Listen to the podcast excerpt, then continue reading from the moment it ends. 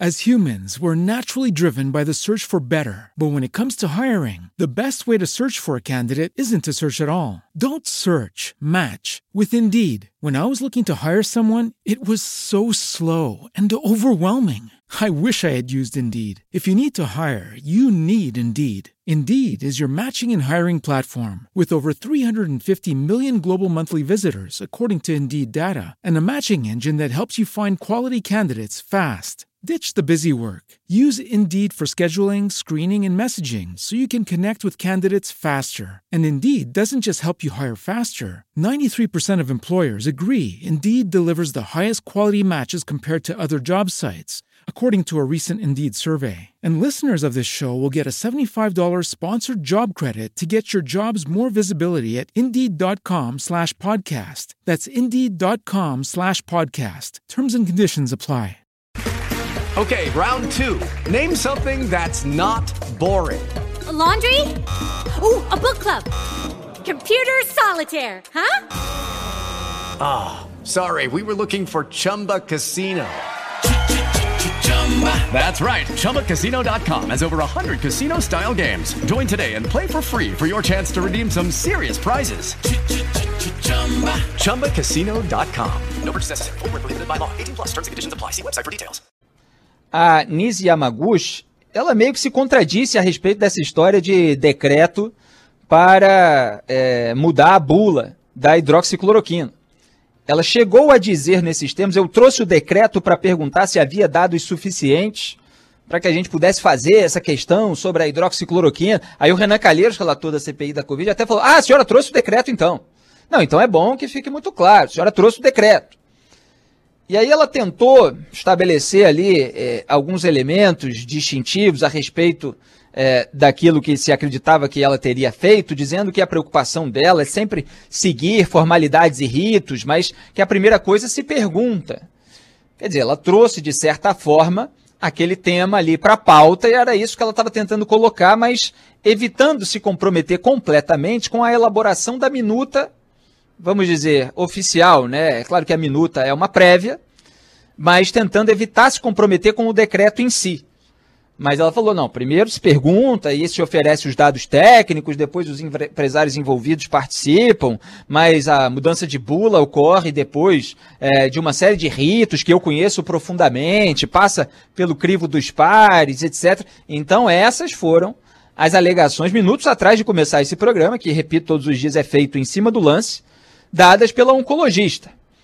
E aí, o Omar Aziz, presidente da comissão, ainda comentou que receber proposta de mudança de bula já é grave, quer dizer, ele deixou muito claro ali que a participação da oncologista nesse processo é, já era muito grave.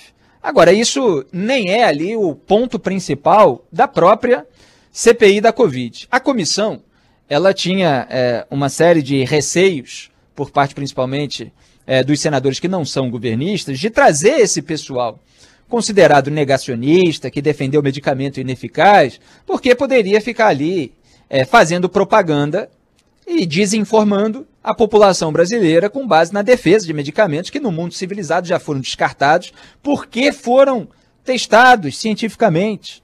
Porque houve estudos robustos de instituições sérias, do primeiro time de especialistas é, no exterior. Então havia o receio de que esse pessoal ficasse aqui defendendo aquilo que a gente já sabe que não presta. E a tentativa, portanto, daqueles que não são bolsonaristas, governistas, ou independentes, entre aspas, né, como o senador Eduardo Girão, que é um bolsonarista ferrenho nessa CPI da Covid e posa de isento. É um negócio assim patético, fora toda a imoralidade. E hoje ele estava mais uma vez assim. Já chego lá. É, e houve momentos, portanto, de arguição técnica e objetiva felizmente. Primeiro, teve o confronto é, da fala da Anise com a própria Anise, o que é sempre bom é, de fazer nesses casos. E o Renan Calheiros ali apontou, mostrou o vídeo em que ela falava que não era necessário que as pessoas tomassem vacina aleatoriamente. Aí, se vocês é, prestaram atenção aí no fundo, quando o Omar Aziz estava falando nesse vídeo que a gente mostrou, aparece até o Renan, e obrigatoriamente tal. É, pois é, ela dá uma titubeada, dá uma gaguejada, dá uma vacilada, para endossar aquilo que ela tinha falado antes. Porque o que ela fez nessa CPI, e pareceu ali muito ensaiada com a base governista, ela tentou mostrar que ela defende a hidroxicloroquina dentro de um pacote do chamado tratamento precoce. Você repare que é o efeito de tentar tudo parecer mais suave, mais sutil, mais indireto, menos comprometedor, né? Não, é um pacote ali de medicamentos dentro do tratamento precoce, avaliado paciente por paciente, apenas ao mesmo tempo que defende o distanciamento social, há 460 mil mortes, vem a cobrança é, parlamentar, depois da cobrança da sociedade, da imprensa, aí o discurso ele vai sendo ajustado, né? Então ela ajustou a parte da vacinação e ela foi colocando a hidroxicloroquina dentro de um quadro completo de cuidados sanitários que ela defendeu. Mais, hoje na CPI, mais do que o Jair Bolsonaro defende até hoje. E essa distinção precisa ser feita, precisa ser feita pelos senadores. Ela tentou suavizar a sua responsabilidade pela influência que exerceu sobre o presidente na tentativa de empurrar a goela abaixo da população esse medicamento ineficaz. E para isso ela defendeu todo um pacote de medidas. Várias dessas medidas todos nós defendemos, que são distanciamento social, os, os devidos cuidados, sempre higienização das mãos, é, até medidas restritivas em determinado momento, ela defendeu essas medidas restritivas que são necessárias dentro desse conjunto, mas decididas conforme é, o monitoramento de dados por parte dos gestores locais, quer dizer, governadores e prefeitos. E o que é preciso chamar a atenção, em primeiro lugar, é que esse não é o discurso do Jair Bolsonaro. Ela tentou minimizar, sim, só que o Jair Bolsonaro usou a recomendação de hidroxicloroquina legitimada por essa oncologista, e eu estou chamando a atenção para a especialidade, porque eu vou chegar lá na arguição do Otto Alencar. Bolsonaro usou para legitimar a sua estratégia de imunidade de rebanho. A sua, em primeiro lugar, uma estratégia de que estava tudo bem. Deveríamos seguir o comportamento normal, como se epidemia não houvesse, e deveríamos retomar todas as atividades econômicas, porque senão todos os brasileiros que não fizessem isso eram frouxos, eram maricas e tinha que encarar de peito aberto. Aí depois veio a tese da imunidade de rebanho, quer dizer, vamos infectar todo mundo mesmo, era o que ele dizia. Na prática, era o que ele fazia, eram as suas atividades, as suas iniciativas, eram nesse sentido. E aparecem aí os vídeos do Bolsonaro ah, 70% da, da população vai se contaminar mesmo. O pessoal fica fazendo histeria, alarmismo, etc. Tem um vídeo dele dizendo que iam morrer no máximo 800 pessoas, como H1N1. 800, não é nem mil. E nós chegamos à marca de 460 mil. Quer dizer, é, é um número acima de 460 vezes. Jair Bolsonaro tinha essa previsão e seguiu uma estratégia para que a população se contaminasse. E o resultado foi, evidentemente, um número maior de mortes que poderia ter sido evitado. E aí, é, consolidando o raciocínio, usou a hidroxicloroquina como um medicamento que estava acessível para a população, que poderia ser usado e que, e que o eximia, inclusive, da necessidade de fechar acordo com as farmacêuticas para vacinar a população. É esse ponto que os parlamentares, os senadores na CPI da Covid precisam ter em mente. A hidroxicloroquina foi um medicamento usado para fingir que estava tudo bem, quando não estava, para apostar na imunidade é, de rebanho, no máximo, qualquer coisa tem um medicamento aqui, e para sabotar, ignorando e rejeitando a vacinação, ignorando e rejeitando as propostas de vacina, principalmente aquelas feitas pela Pfizer e pelo Instituto Butantan, embora o presidente pudesse ter buscado outras como fizeram outros governantes, inclusive de direita, no mundo civilizado. Então, esse é o primeiro aspecto para o qual é preciso chamar a atenção. É, então, você teve, é, é bom que eu fale logo, a arguição técnica e objetiva do médico e senador Otto Alencar. Esse momento, infelizmente, infelizmente, não posso reproduzi-lo inteiramente aqui no programa, porque não dá tempo. A vontade que dá é, passar algumas horas aqui reproduzindo trecho a trecho e comentando trecho a trecho. Acho que todos os brasileiros precisam assistir a esse momento em que o senador médico Otto Alencar expõe a ignorância e o despreparo de Nise Yamaguchi. E aí é curioso é, que sempre que a, a pessoa do grupo político que se defende fica numa situação delicada, se apela à acusação de que as pessoas estão sendo desrespeitosas com ela, ó, estão impedindo de falar, é, estão é, tendo ataques machistas, sexistas. De repente, de repente, o bolsonarismo, tão supostamente crítico do politicamente correto, se transformou no bolsonarismo politicamente correto. Ó, oh, é uma mulher ali na CPI da Covid. Para eles, nas redes sociais. Claro que a doutora precisa ser respeitada, só que foi. Ela foi respeitada. Acontece que ela precisa passar pelo crivo de uma arguição por parte dos senadores, que precisam expor a sua capacidade, a sua qualificação, o seu currículo, a sua compreensão da área na qual ela estava atuando, direta ou indiretamente, influenciando decisões presidenciais que têm é, um efeito sobre toda a população brasileira. O Otto Alencar começou é, perguntando é, sobre questões a respeito do coronavírus, o histórico é, do, do vírus, o histórico da doença, os laboratórios internacionais envolvidos na sua pesquisa, e ele falava toda hora assim: A senhora sabe? Eu estou perguntando, a senhora pode responder. Aí ou ela se calava porque não sabia, ou ela respondia errado.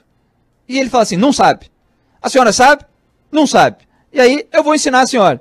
E aí continuava a falar. E isso sucessivamente, uma, duas, três, quatro, cinco, várias e várias vezes, dando uma aula para a doutora. E aí falou assim, em determinado momento em que a ignorância já estava devidamente exposta, ele falou, abro aspas, a senhora não sabe nada de infectologia, nem estudou, doutora. A senhora foi aleatória mesmo, superficial. A senhora não podia de jeito nenhum estar debatendo um assunto que não é do seu domínio. Isso não é honesto, doutora. É, a gente tem aí, a produção já me avisou aqui, é, que está com o vídeo na, em ponto de bala, então vou mostrar para vocês e aí depois eu continuo a análise. Pode soltar a primeira parte. Diga, por favor, o que é um protozoário e o que é um vírus, diferença entre um e outro, só isso. Os protozoários são organismos celulares e os vírus são organismos que têm conteúdo de DNA ou RNA. No caso do Covid, não, senhora, nós não, temos senhora, não, senhora, peraí. É um caso... Não, senhora, não, senhora, tenha paciência. Sim, não, é assim, não é assim, não é bem assim, não é bem assim, não. não, é bem assim, não. O que eu quero dizer para o não, senhor... Não é bem assim, não. Não é bem assim, não. A senhora não é infectologista, é, é, é, se transformou de uma hora para outra, como muitos no Brasil se transformaram em infectologista, e não é assim. Aliás, a senhora sabe a que família, a que grupo pertence o Covid-19? Ao coronavírus. Hein? Ele é um coronavírus. Mas a que grupo? Ele pertence a. A senhora não sabe, infelizmente. A senhora, a senhora não sabe nada de infectologia. Nem estudou, doutora. A senhora foi aleatória mesmo, superficial. O Covid-19 é da família dos beta-coronavírus. Sim, é coronavírus. A, a, senhora não disse. A primeira manifestação, doutora, me perdoe, eu não queria nem constranger a senhora, porque eu vi logo do começo que a senhora sabia oncologia e imunologia, mas não tinha nada de conhecimento de infectologia. Eu vou perguntar à senhora aqui também de novo. Fácil de responder. Ah, a, a pessoa tem arritmia. A senhora, para dar hidroxicloroquina, a senhora faz um eletrocardiograma? Faz? Sim. Faz um ecocardiograma? Sim. Como é que o Ministério da Saúde, como é que o Ministério da Saúde deixou a receita no site para o povo brasileiro todo tomar, doutora? Olha, a, a gente separou apenas dois trechos que estavam até é, é, separados ali por um longo processo em que ele fez mais muitas perguntas que ela não soube responder. Então teve essa parte é, inicial a respeito da incapacidade dela de explicar questões elementares a respeito da Covid-19 e teve essa parte final em que ele é, perguntou a respeito dos exames que são necessários a serem feitos nos, é, nos pacientes que para os quais ela dá uh, o medicamento que é ineficaz, né? Para os quais ela dá a hidroxicloroquina. E aí ela responde que faz aqueles exames. Faz o exame tal, faço. Faz o exame tal, faço. E como é que então você tem um governo que coloca um aplicativo dizendo para a população tomar aquele medicamento aleatoriamente? Quer dizer, sem passar por todos esses exames, sequer, né? Quando, na verdade, nem devia tomar o medicamento, nem devia é, achar que o medicamento é ineficaz, quando os estudos robustos internacionais mostram que não é. Então é muito grave tudo isso que aconteceu. Ela está lá defendendo a parte dela, muito mal, principalmente quando confrontada por alguém que entende do assunto, como o senador Otto Alencar, mas a parte do presidente da República, repito, é pior. É pior. E o ele não escolheu a assessoria da Nisi Yamaguchi é, porque ele foi convencido por ela, inicialmente que eu digo, é, de uma tese que prevalece em relação às demais. Não, ele buscou legitimar a sua própria tese, soprada no ouvido dele pelo entorno aloprado, e escrevi vários artigos sobre isso no começo da pandemia. Procurou, repito, é, alguém que tivesse é, uma especialidade médica para legitimar aquela tese pré-concebida. Porque para o Jair Bolsonaro é tudo uma conspiração de inimigos reais ou imaginários. Tudo é feito para tirá-lo do poder. Tudo é a imprensa. Então, se ele ataca a imprensa, até para fazer com que a, as pessoas é, não acreditem em notícias que sejam incômodas e que ele não pode refutar, ele não pode atender aos apelos vindos da imprensa. Se ele ataca organismos internacionais, então ele não pode atender às recomendações da Organização Mundial da Saúde. É assim que funciona o bolsonarismo. Ele não dá o braço a torcer porque ele considera isso uma fraqueza. Ele considera que qualquer, com, é, qualquer é, concessão, mesmo que racional, depois de provas abundantes, às pessoas que ele próprio considera rivais, adversários, é um sinal, um sintoma de fraqueza. Então ele vai até o fim, ele dobra a aposta, ele triplica, ele quadruplica, ele quintuplica, como a gente tem visto até hoje. É, então, esse depoimento que não era é, muito importante, ele assumiu é, uma grande importância para mostrar ainda mais o despreparo das pessoas que assessoravam o Jair Bolsonaro enquanto ele tinha ministros de fachada. Na visão dele, eram pessoas inicialmente mais qualificadas, é claro, do que é, o general Eduardo Pazuello que veio depois. Você tinha Luiz Henrique Mandetta e Nelson Tais médicos. É, e aí você tinha todo esse entorno aloprado de Jair Bolsonaro, que, como é subserviente a ele e é só isso que ele tolera, ele escutava e eram aquelas narrativas que ele queria emplacar. Você tem um ministro só para dar um cala-boca aí em todas as pressões, para que tenha é, um ministério técnico, mas como não são pessoas é, da gente nossa, como ele chama, da, da confiança familiar, são pessoas que ele acha que podem ganhar os holofotes e se tornar é, adversários políticos, com toda é, a paranoia da, da mente bolsonarista.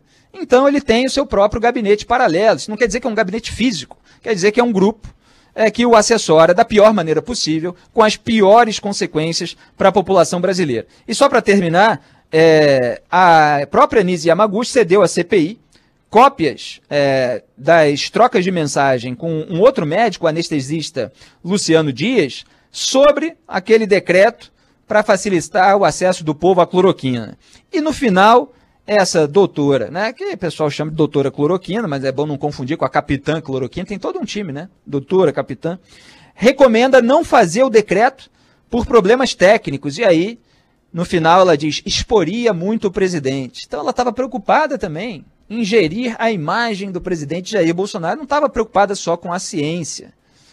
E a sua, repito, ignorância foi devidamente exposta, como deve ser, para aqueles que se colocam num patamar de é, conhecimento técnico acima das suas capacidades e brincam com a saúde do povo, como bem apontou é, parlamentar na comissão da Covid-19.